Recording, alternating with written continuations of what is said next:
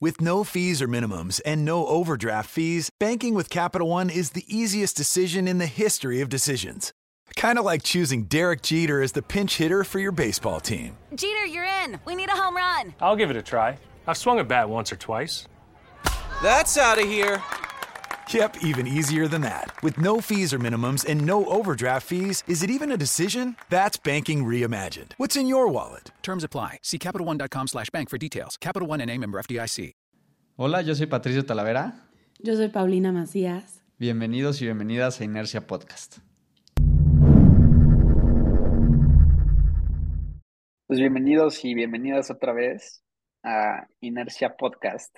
Igual recordando un poco cuál es el objetivo de este podcast, es promover qué es este cambio que estamos esperando ver tanto en nuestros hábitos de consumo, dentro de las estrategias de las empresas y de cómo esto se alinea al futuro que queremos ver y cómo nosotros podemos aportar nuestro granito, granito de arena.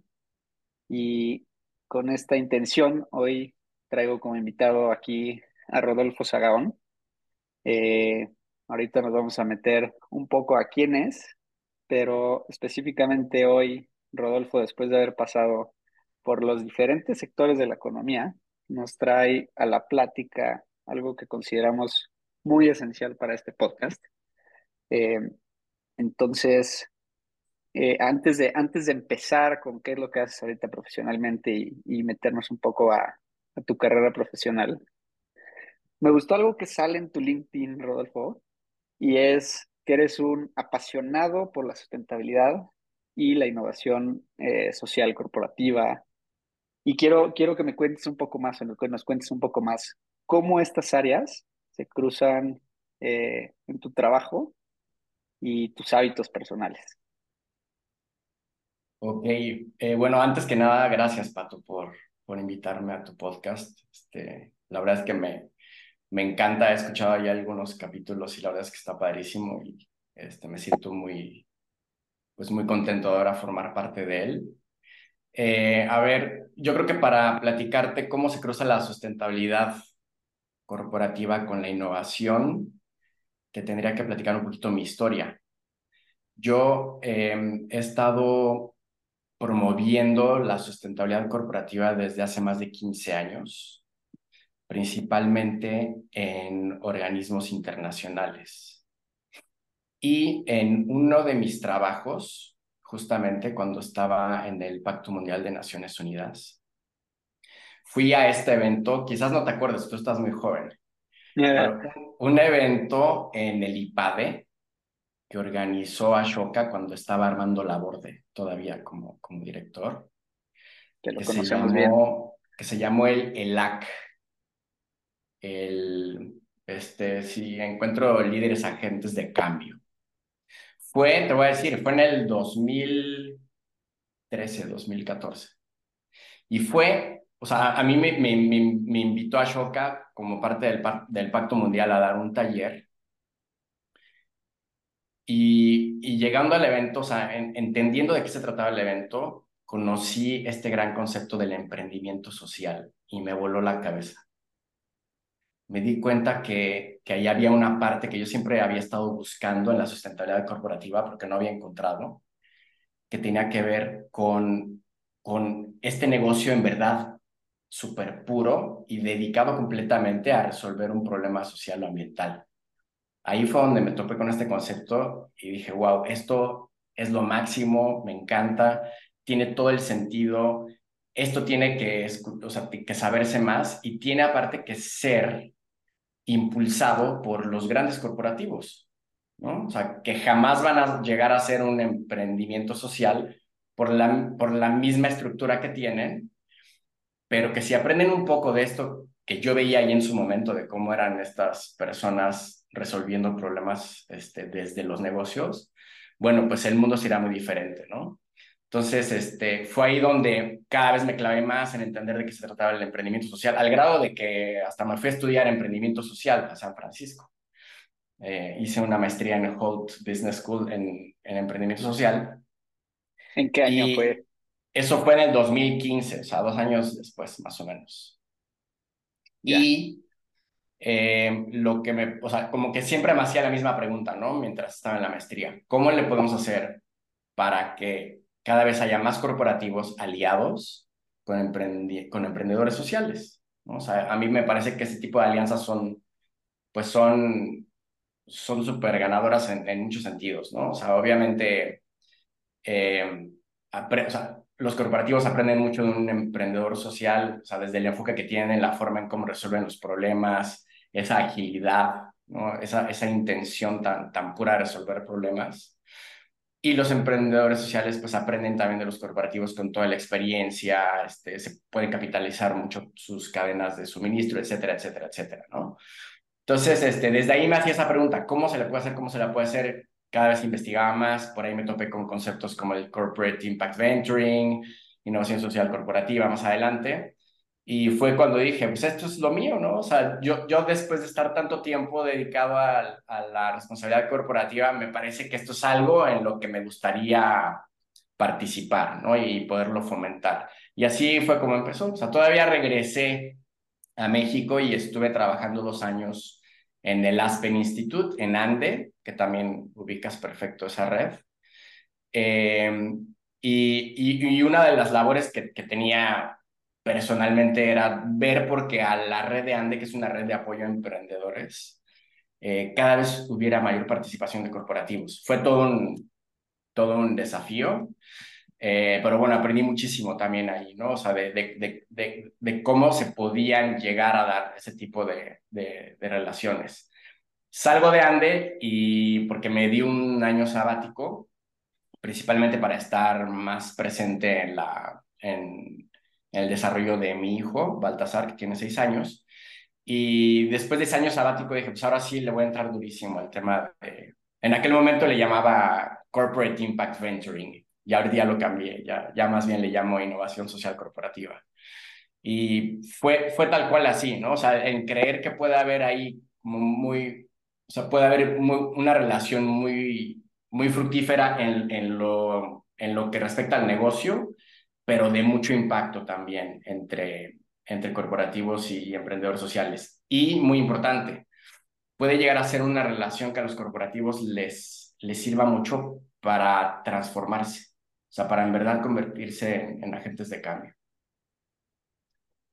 Ahorita mencionamos muchos, muchos conceptos que pueden ser a veces tecnicismos de, de este ecosistema de emprendimiento social, de inversión de impacto y algo de lo que hemos platicado, como el del concepto de emprendimiento social, el corporate impact venture, eh, venturing o esta innovación social corporativa. Y sé que vamos a ir resolviendo esos últimos dos a lo largo de nuestra conversación, pero me quiero clavar ahorita nada más. ¿Tú qué entiendes por, por emprendimiento social? Nada más para dejar claro y no, no, no, no sea algo obvio, ¿no? Gracias por la pregunta, ¿eh? porque sigue siendo muy ambiguo. Luego, platicando con amigos, me dicen, oye, es súper ambiguo esto, ¿no?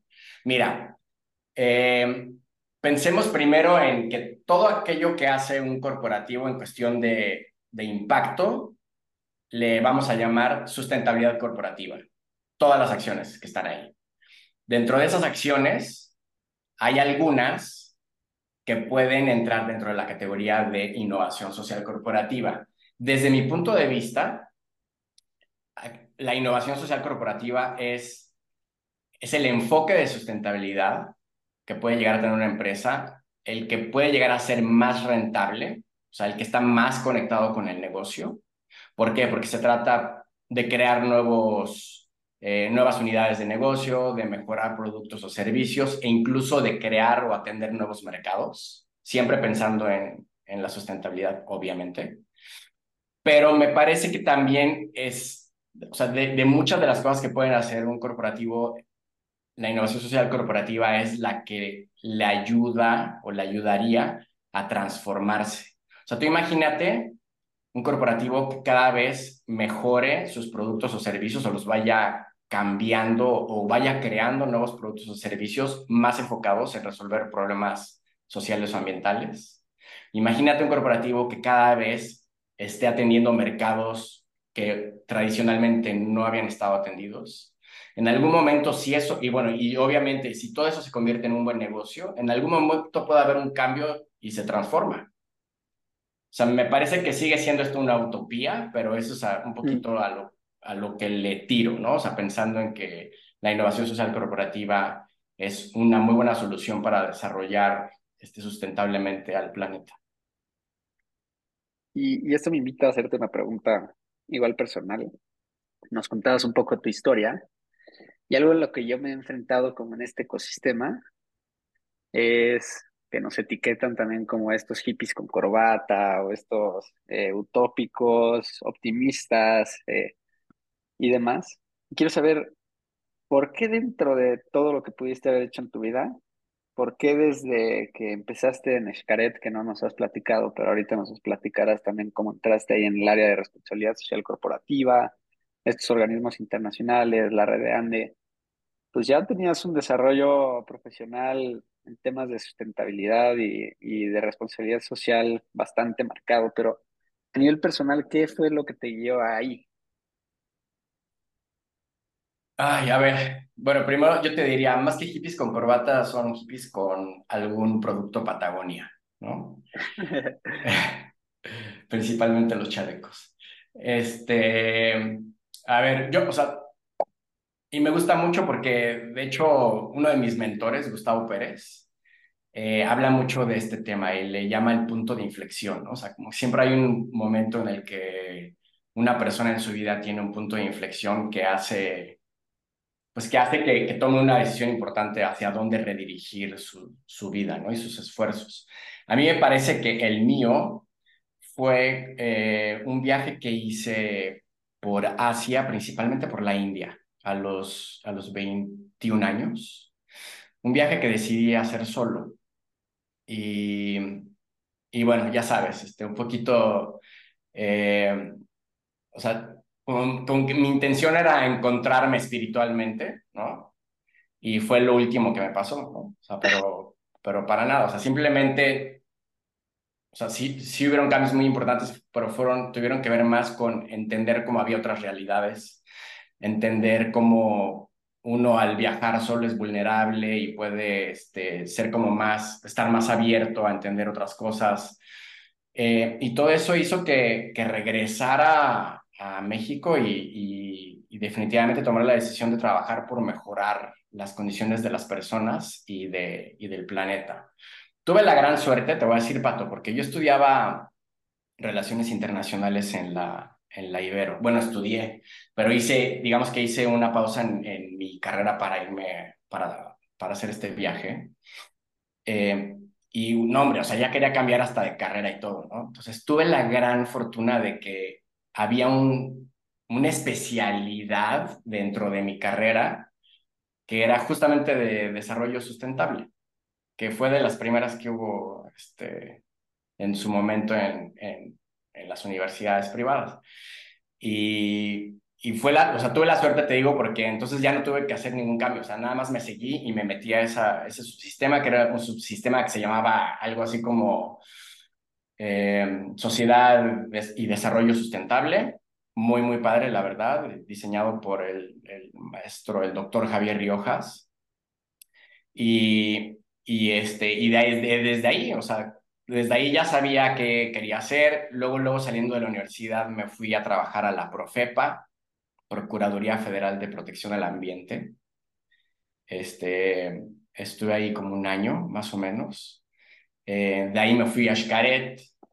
Y en Xcaret, eh, yo entré como auditor ambiental, fíjate. O sea, estaban, estoy hablando, a ver, ¿de qué año? Estoy hablando del 2006, por ahí.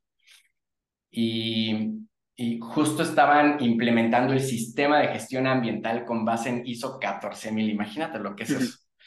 Eh, para todos los parques del grupo Xcaret. Y yo entré como auditor ambiental. Y, y, ahí fue donde empecé a tener contacto pues, con todas estas normativas de sustentabilidad, con el concepto de responsabilidad social empresarial, que era relativamente nuevo, y me encantó, ¿no? como que me di cuenta de que si había alguna entidad que si la transformabas podía ser de mucho beneficio para, para la sociedad, pues eran las empresas. Y de ahí me seguí, o sea, después entré al Pacto Mundial, este, eh, después, este, bueno, hice la maestría, que ya te platica un poquito, Ande, y, así me he seguido. Y yo feliz de la vida de seguir en estos temas. Ahorita que decías lo de tu viaje, me, me identifico porque yo también hice algo similar. Creo que, creo que todas las personas en algún punto de la vida, y seguro en varios, ¿no? No creo que, que sea un solo punto de inflexión que te haga replantearte quién eres y hacia dónde vas, pero, pero a mí me mueve también eso que dices, porque no es que te vas y te encuentras, sino que realmente tienes que estar en la oscuridad para empezar a ver la luz, ¿no? Entonces, me, me, me llamó la atención porque mi despertar hacia, o mi despertar, así me gusta llamarlo, hacia este, este, hacia este sector también fue muy similar. Sí. Y lo último ¿sabes que... qué? Bueno, perdóname, perdóname, más. No, no, no, adelante. No, es que te que, o sea, ahora que, que mencionas esto de que uno tiene más de un punto de inflexión, coincido totalmente contigo. O sea, debe, debería uno tener más de, más de uno, ¿no? Y creo que ahí, ya ahorita para arrancarnos, ahora sí, como con esa propuesta de valor que hoy traes y, y las ideas. Mi última pregunta es, ¿cómo influye eh, tener a un hijo con estas ideas de sustentabilidad y esta utopía que nosotros tenemos, ¿no? Porque al final nos dedicamos apasionadamente a esto porque queremos ver un mejor mañana, ¿no? No nada más porque las temáticas muy buena, pero ¿cómo ha influido esto de ser papá en tu desarrollo profesional? Oye, pues hablando de puntos de inflexión, ¿no, Pato? Nuevamente. O sea, otro punto de inflexión en, en mi vida fue totalmente cuando nació mi hijo. Eh, ¿cómo influye? Híjole, en todo. O sea, yo te diría, este, el cliché, este, le quiero dejar a mi hijo un mundo mejor, sí, claro, pero hay cosas más profundas. Eh, desde, o sea, desde la forma en cómo te tienes que organizar, o sea, cómo tienes que dedicar, o sea, cómo tienes que dividir tu tiempo, tu energía, cómo, eh, cómo se te abre un poquito como esa, esa, esa sensibilidad a tratar de ver y sentir por alguien más. Eh, son, o sea, me parece que son regalos que te da un hijo que en este sector te sirve mucho. O sea, el poder tener ese poder de ser más empático, de poder este, pensar no nada más por ti, ¿no? O sea, me parece que esos son, este, son regalos que, que puede uno capitalizar mucho. Eh, la otra es, o sea, la, lo, la, o sea, como todo, todo lo, como las, a ver cómo puedo decirlo, sí, como los hábitos que tienes que formar en un hijo a través de los hábitos que hay en tu, en tu casa. Este, muchas veces decimos, híjole, esto va en el bote reciclado, pero pues ahorita se me olvidó poner la bolsa de reciclado, no importa, lo echo en el otro, ¿no? O sea, díganme si no les ha, o sea, quien me diga que no lo ha hecho, este, así que, que, que aviente, que tire la primera piedra. Este, entonces, esas cosas es más difícil de hacerlas cuando tienes ahí un niño de 5 o 6 años viéndote, ¿sabes? Entonces me parece que también, o sea, el ser como muy, muy claro y mucho más estricto con los hábitos positivos que quieres dejar en una persona para el futuro, me parece que es algo que, que también me ha ayudado mucho, ¿no? O sea, porque termina siendo muy congruente porque todo el tiempo eres congruente, o sea, no eres congruente del Zoom hacia afuera o de las reuniones de trabajo hacia afuera nada más, o sea, eres congruente, congruente en todo momento. Qué bueno que dijiste la palabra congruencia porque la tenía en la punta de, de la lengua. Siempre que se habla de esto, incluso pasa en el, en el ecosistema en el que nosotros nos, nos, nos desenvolvemos, ¿no? Pero es, la falta de congruencia es un aspecto súper eh, red flag o que llama mucho la atención. Lo mismo que un green flag, la total congruencia, ¿no? Y ahorita que hablabas de enseñanza y hábitos, sé que por ahí en tu año sabático de paternidad, eh, que además muy, muy eh, también admirable tomarte ese tiempo, porque creo que no muchas personas lo hacen y, y de verdad frenar y darle importancia a ese balance de vida, pero hablabas de enseñanza y sé que por ahí diste clases en esta temática, ¿no? ¿Cómo compartías tú con tus alumnos eh, los temas de, sustentabilidad o qué era el mensaje principal que, que querías dejar con ellos? Sí, o sea, bueno, em, llevo dos años dando clases este, en, la, en la Universidad Iberoamericana y la verdad es que ha sido una experiencia increíble. O sea, descubrí ahí, este, como dicen los japoneses, descubrí mi ikigai. O sea, si hay algo en, que me encantaría hacer por el resto de mi vida, sería, sería ser profesor. Eh, y, o sea, respondiendo a tu pregunta, o sea, ¿cómo, cómo, cómo veo estos temas y cómo los promuevo en, en las clases? Pues fíjate que ha sido más fácil hablar con gente joven que con los empresarios con los que he tenido, este, he tenido que hablar a lo largo de, de, muchos años promoviendo la responsabilidad corporativa. Porque ya, o sea, la verdad, siento que sí traen otra educación, siento que les ha tocado también un mundo muy distinto, o sea, tienen mayor claridad en, en qué es lo que ya no debemos hacer en cuestión social y ambiental. Y, y también la han visto más difícil, ¿no? Este, o sea, me parece que ya estas generaciones son generaciones en, donde sí están viendo los rezagos de un mal manejo económico, social y ambiental y lo están sufriendo muchísimo más que lo que nos pasó a los que tenemos 40 años o, o, más. Este, el, el, gran desafío aquí ha sido no ser, o sea,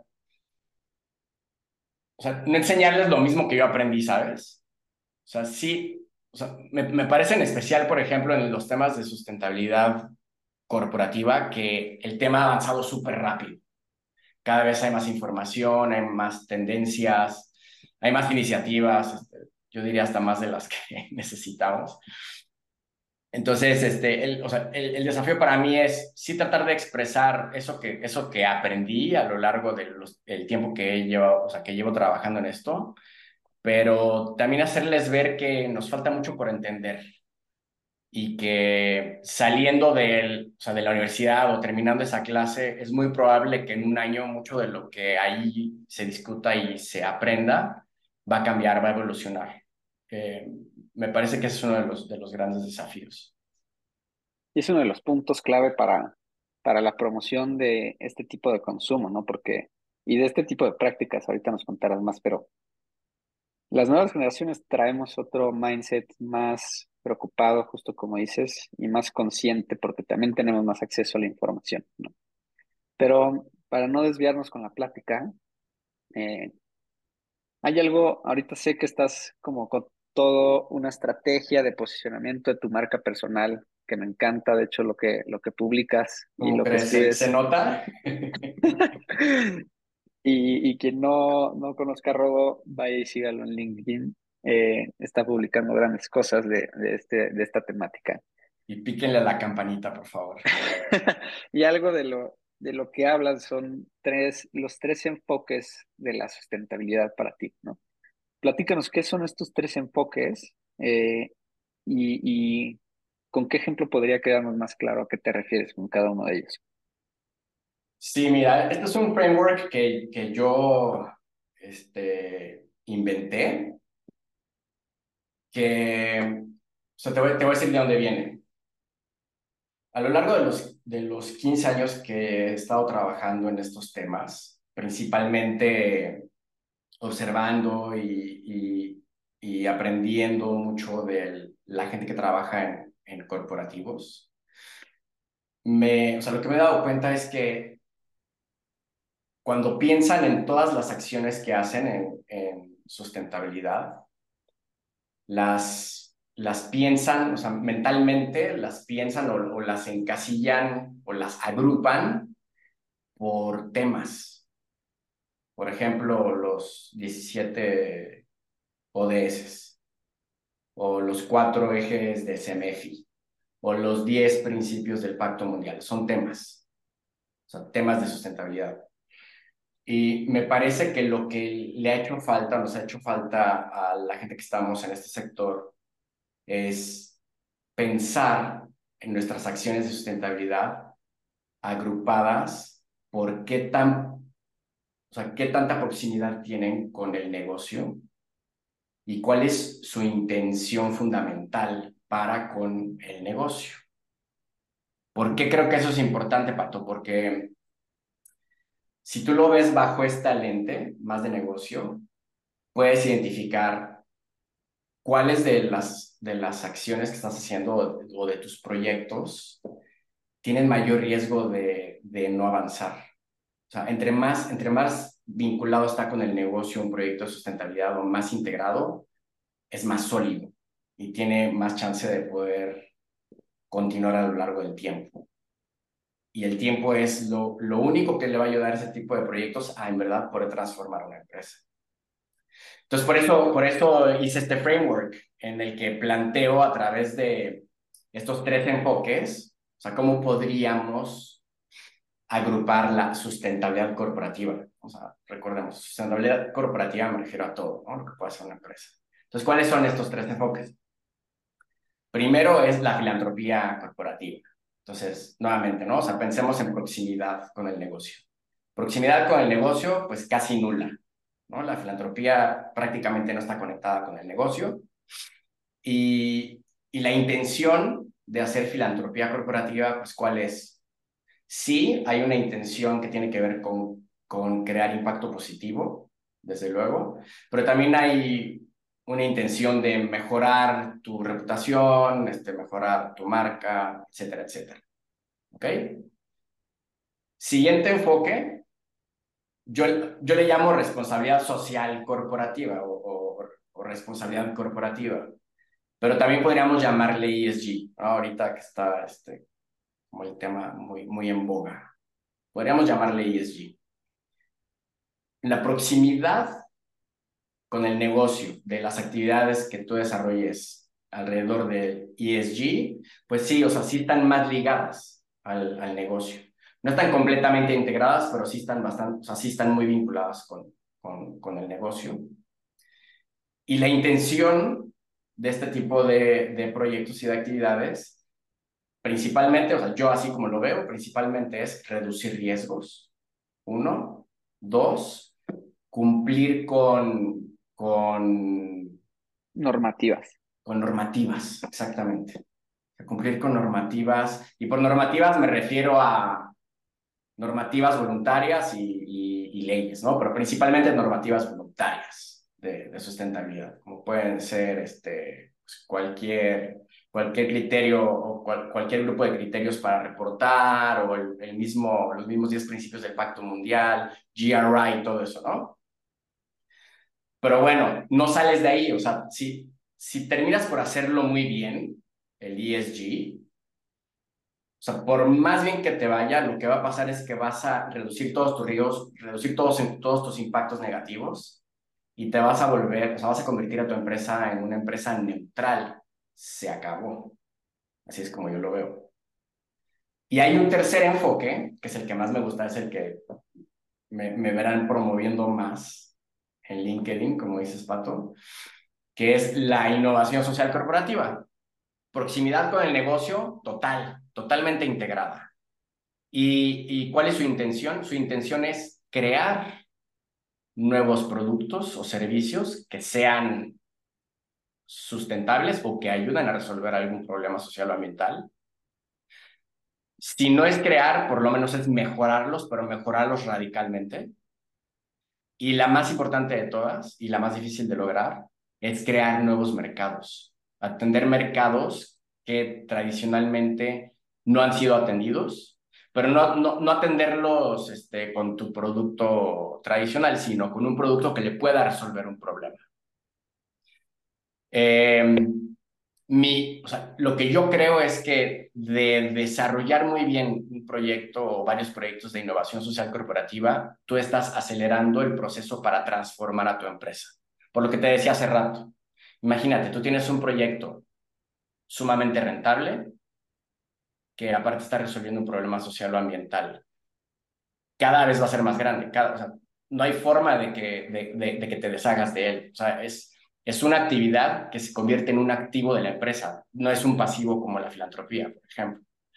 Eh, por ahí hay algunos ejemplos. Ah, bueno, y otra cosa importante es que muchas, muchos de, los grandes corporativos obviamente tienen actividades en cada uno de estos tres enfoques. Cada vez vemos más proyectos de innovación social corporativa, pero la verdad es que todavía no, no, no hay tantos. Vemos mucha filantropía corporativa, obviamente, porque así es como empezó todo esto. Y pues ahorita el ESG, ¿no? Es el que está como en, en un gran boom, ¿no? En boca de todos.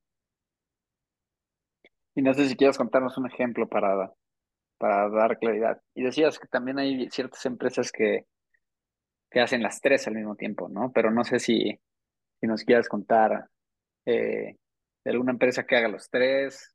Sí, bueno, tú ya te lo sabes, me, me encanta hablar de, Patagonia. Em, por ejemplo, Patagonia, en filantropía corporativa, tienen una plataforma en donde están visibilizando ONGs que apoyan, apoyan temas de conservación que son afines con la empresa. Nada más. O sea, si mañana desaparece esa plataforma, no le pasa nada al negocio, ¿no? Filantropía corporativa. en, en ESG o responsabilidad corporativa, cómo están integrando eh, proveedores certificados en Fair Trade o en, en prácticas este, ambientales amigables, cómo están integrando en su cadena de suministro este tipo de proveedores, reduciendo riesgos. O sea, ¿qué están haciendo? Estoy reduciendo riesgos, pues, de, pues desde, desde, que, desde tener problemas con mi suministro hasta multas, hasta preferencias del consumidor. Mucha gente, de hecho, le llama oportunidades, ¿no? Al tema ESG, o sea, que puedes como este, atender oportunidades detrás del ESG. Yo la verdad es que lo veo todo, como riesgo, o sea, tú puedes ver como oportunidad de repente el sacar un producto que es más amigable con el medio ambiente y por eso te lo compran, sí, pero también lo puedes ver como, como que, o sea, como que te quitaste de encima el riesgo de que después no te prefiera tu mercado, ¿no? Nada más. Entonces, eso es ESG, o sea, eso es un ejemplo de ESG, Patagonia, ¿no? Y en innovación social corporativa, no sé, eh, bueno, tú ya lo conoces, ¿no? Pero hay un, hay un, un programa de Patagonia de re-commerce, o sea, de, venta de ropa usada, o sea, de la, de la misma marca, que se llama Worn, Wear. Eh, si tú te metes a la página de Patagonia, tú puedes, tú ves algo que te gusta, ya, ya vi el chalequito que me gustó, lo voy a comprar, y es probable que también te aparezca el botón en donde te da la opción de comprarlo usado. Ese sistema, o sea, lo que hay detrás de ese sistema es un programa que se llama Wornware, en el que Patagonia le pide a sus clientes o a quien tenga este, productos suyos que les regrese la ropa que ya no quiere usar o que por alguna razón ya no está usando. Y ellos eh, la reparan y la venden nuevamente. ¿Qué está pasando con este tipo de, o sea, con este proyecto en específico? Que están, que están cambiando completamente la cadena de valor. O sea, toda la parte del upstream, así todo, proveedores, producción, todo eso cambió totalmente. Están entrando en un mercado de, de circularidad a través de un e-commerce, ofreciendo un producto obviamente de menor precio, entonces están atendiendo también a nuevos mercados y en cuestión de sustentabilidad, bueno, pues lo que ellos dicen es que por cada nueve meses que tú extiendas el uso de, de, la ropa, está reduciendo alrededor del 30% de la huella de carbono de, de, esa prenda. Entonces, fíjate, o sea, este tipo, de, este tipo de proyectos es un proyecto que al día de hoy es la unidad de negocios de Patagonia que más está creciendo entonces, en rentabilidad es muy rentable, pero, pero imagínate si crece, o sea, puede llegar a crecer lo suficiente como para poder cambiar a la empresa incluso, ¿no? O sea, que eso es un poquito la utopía de la que te hablo. O sea, ¿por qué no pensar en eso? En que este tipo de proyectos pueden llegar en verdad a transformar a, a, una empresa. ¿Hay algún caso en particular en el que una empresa se haya transformado que se te ocurra? Ay, hasta ahora no lo hay. ¿no? Este, o sea, si tú ves lo que hace Patagonia, así distribución de estos tres este, enfoques, pues obviamente está haciendo muchísimo más en ESG, cada vez menos en filantropía y cada vez un poquito más en, en innovación social corporativa, pero, pero digo, estamos hablando de una de las empresas líderes en, claro. en, estos, en estos temas. La mayoría no, hace, no está haciendo nada en cuestión de innovación social corporativa.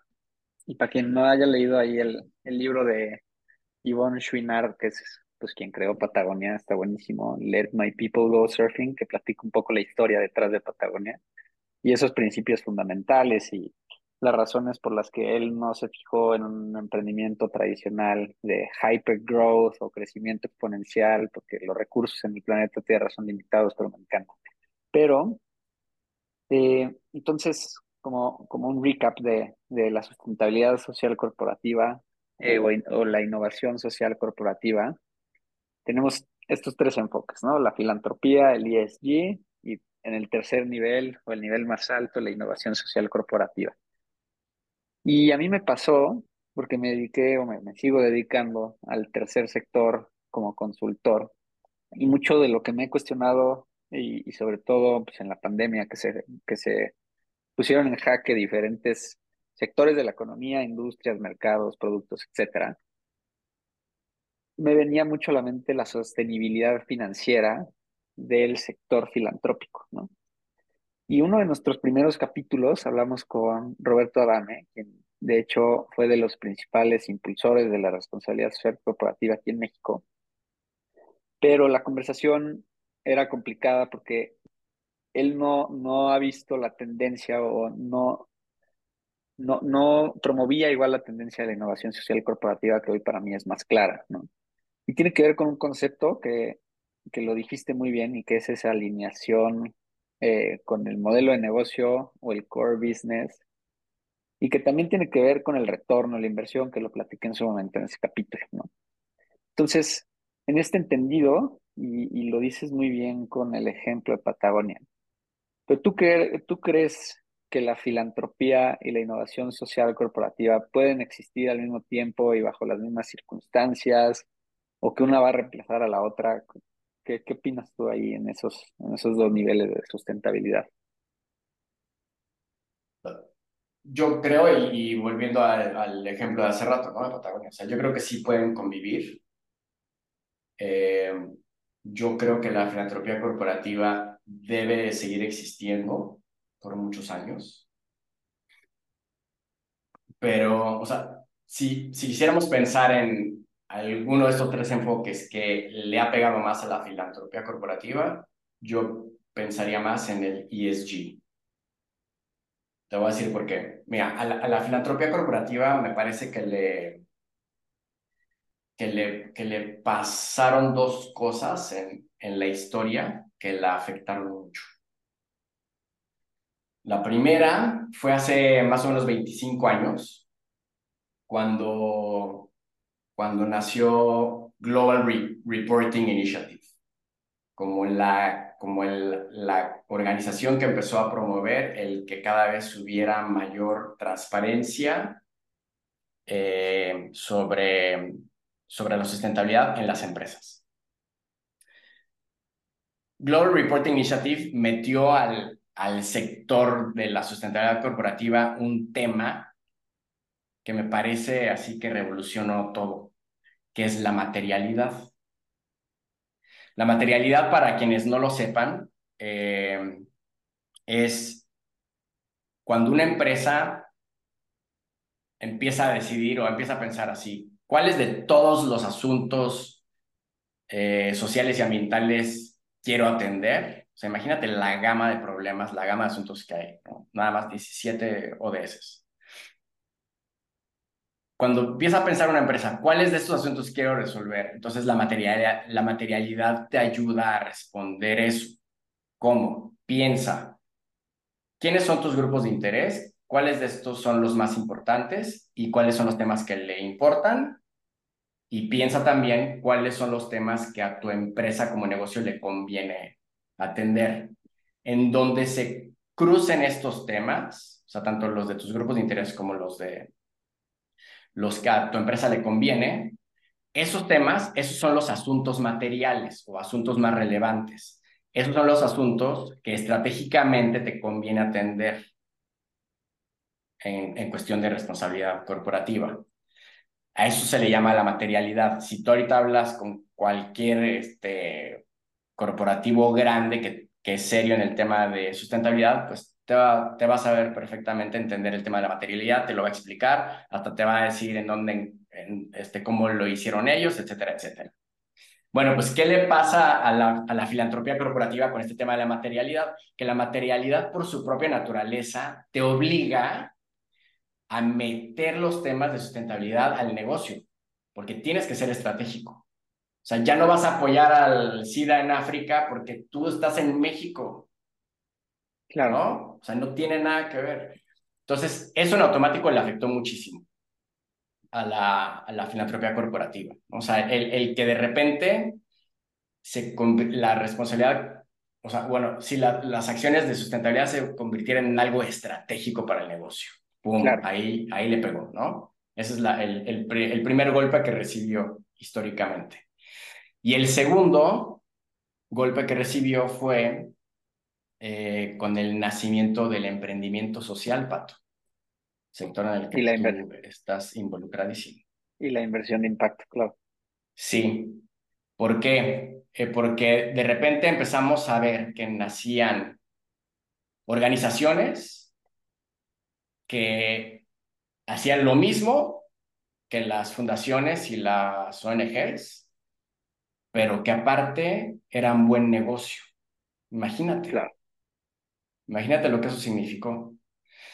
Em, no sé si has visto, este, Junos tiene una frase muy padre que, que, me parece que describe muy bien lo que te quiero explicar.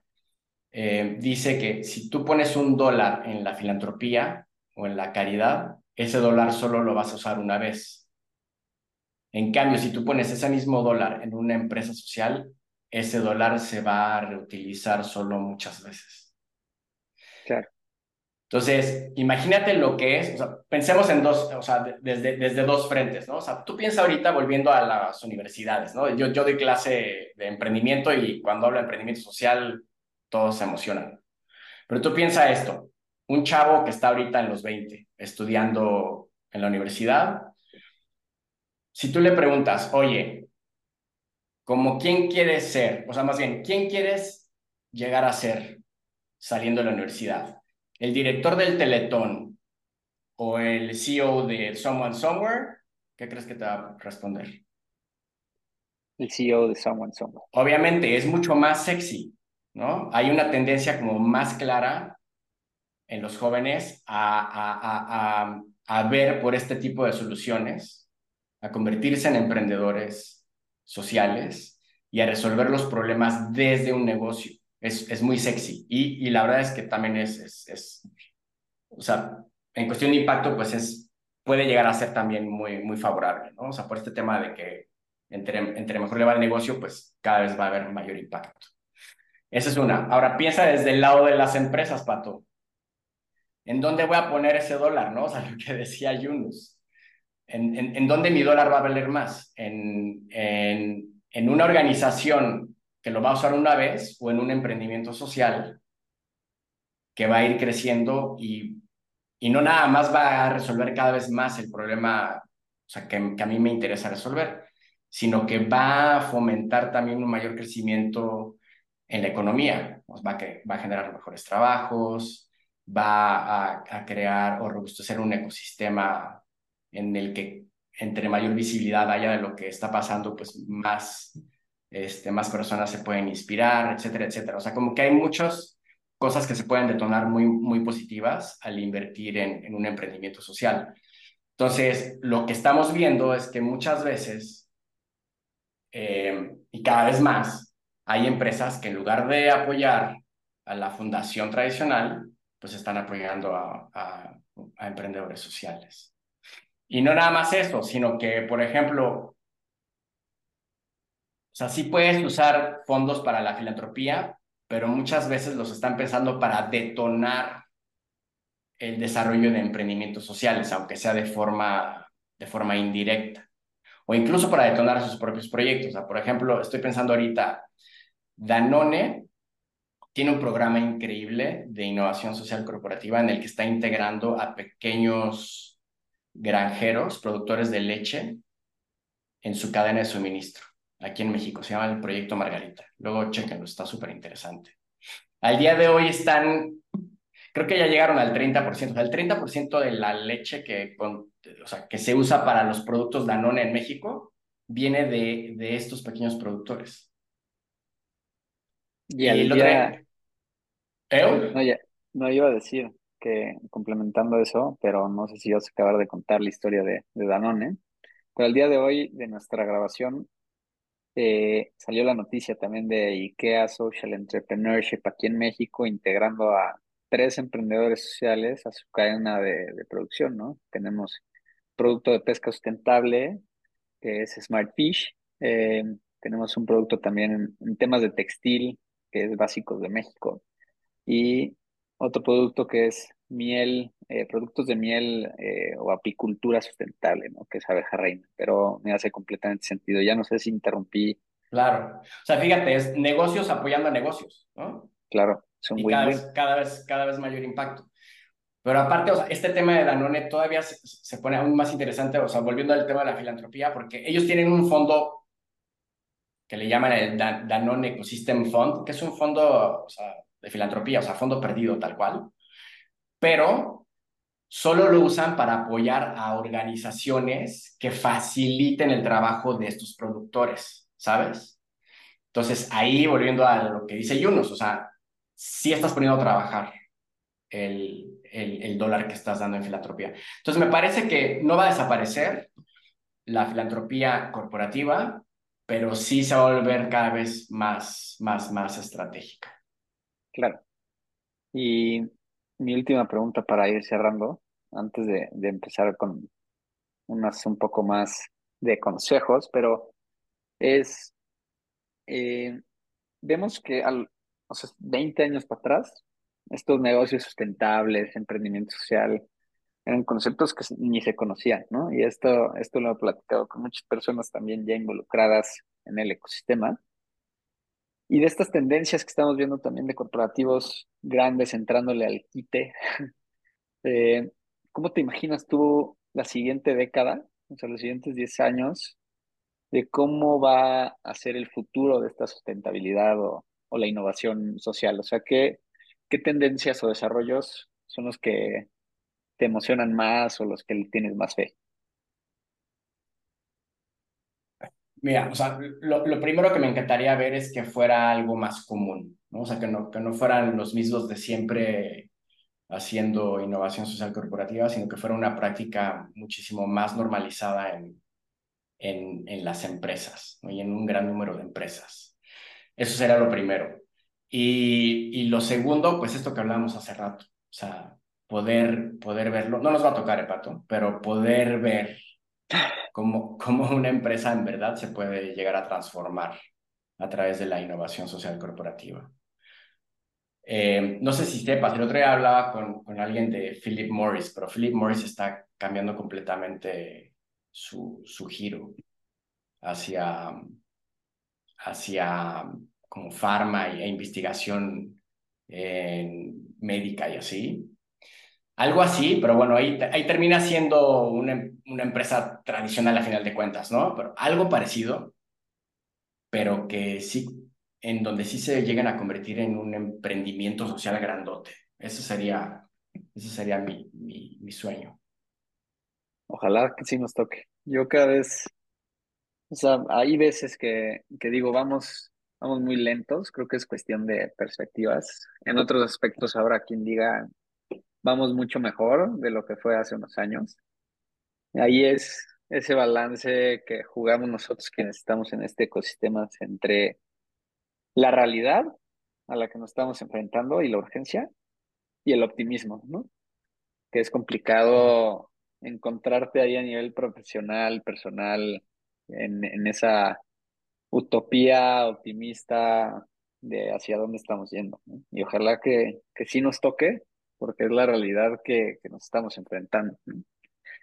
Y no sé, ¿qué consejo darías en tu experiencia eh, de alguna empresa que esté empezando con, con temas de, de, sustentabilidad?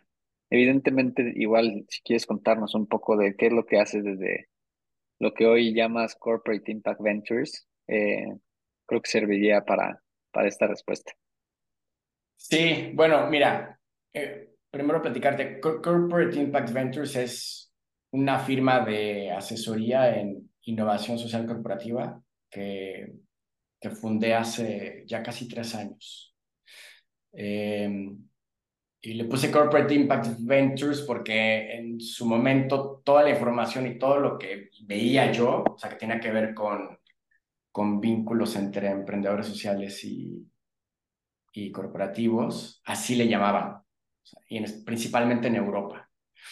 Eh, ya ahorita ya no sé si dejarle ese nombre o cambiar, porque me gusta más innovación social corporativa, me parece que es, se entiende un poco más o es menos confuso, por así decirlo.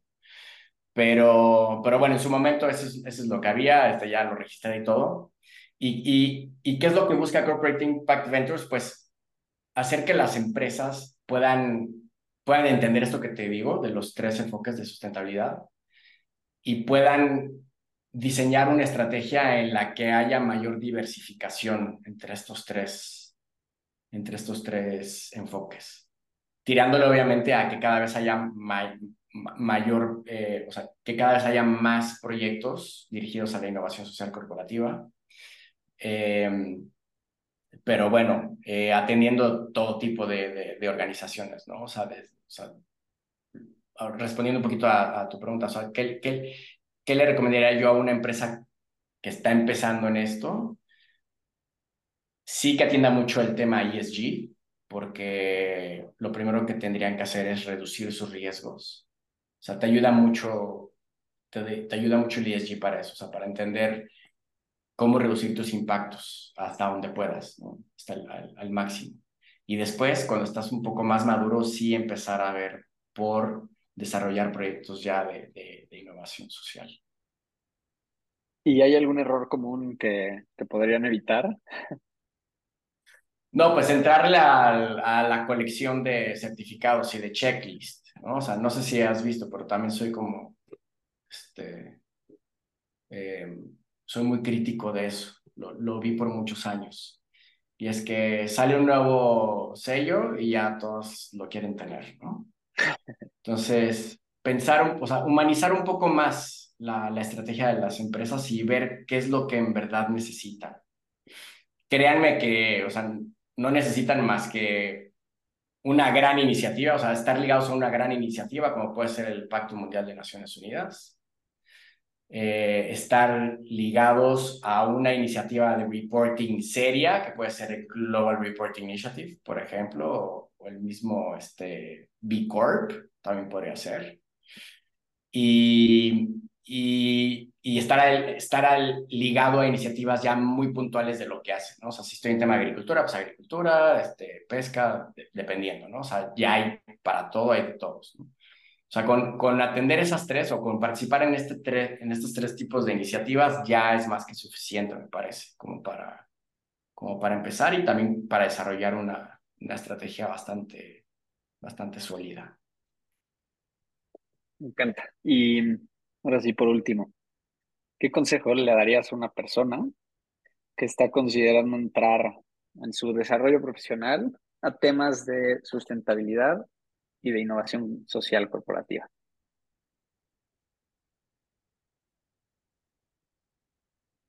Pues, o sea, que se documente muy bien y que o sea, que, que no olvide la, la razón fundamental del trabajo que hacemos ¿no? en, en, este sector. Y es ver por qué las empresas se conviertan en agentes, en agentes de cambio positivo. Y muchas veces, Pato, eh, lo que está ahí escrito, los casos que vemos y todo eso, no son necesariamente las fórmulas que, que, a ti te quedarían que te quedarían bien como, como empresa. Entonces, no perder, no perder ese foco, o que tu objetivo es transformar a tu empresa para que tu empresa transforme al planeta de forma positiva y hazle como le debas hacer, o sea, busca las maneras, no sigas tanto este, las indicaciones ni los marcos, sino sigue más lo que tú crees que deba ser lo más, lo más importante y lo más responsable para tu, para tu empresa. Pues muchísimas gracias, Rodo. Tenía muchas ganas de, de traer estos temas a la, a la mesa y de entrevistarte a ti por, por este, esta diversidad de, de trabajos y de desarrollos profesionales que has tenido que te permiten tener como una perspectiva pues más amplia a lo habitual y, y con esta innovación eh, en introducir otros temas, pero me, me, encantó.